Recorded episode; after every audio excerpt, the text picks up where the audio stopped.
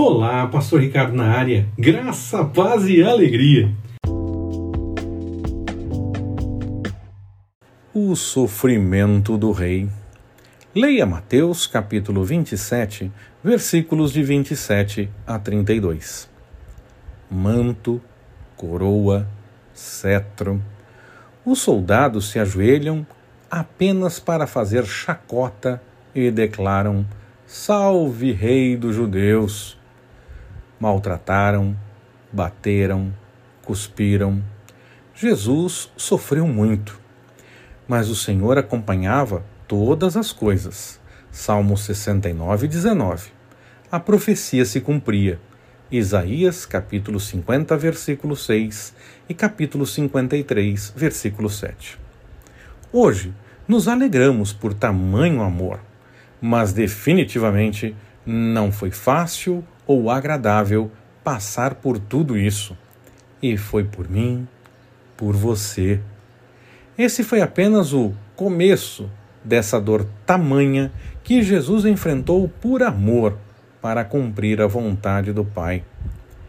Tiram o manto, colocam suas roupas e começam o caminho para que ele fosse crucificado.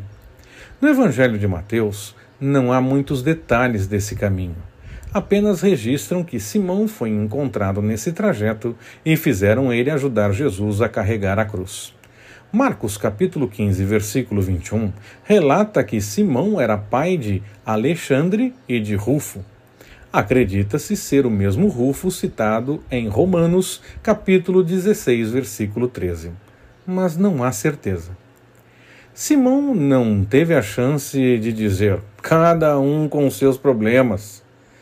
Sendo ele visto ao carregar a cruz, poderiam pensar que o condenado era ele.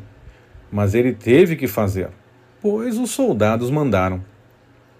Jesus levou nossos pecados, sendo que ele não tinha pecado.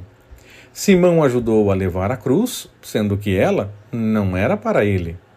Exemplos claros de levar as cargas uns dos outros. Gálatas capítulo 6, versículo 2.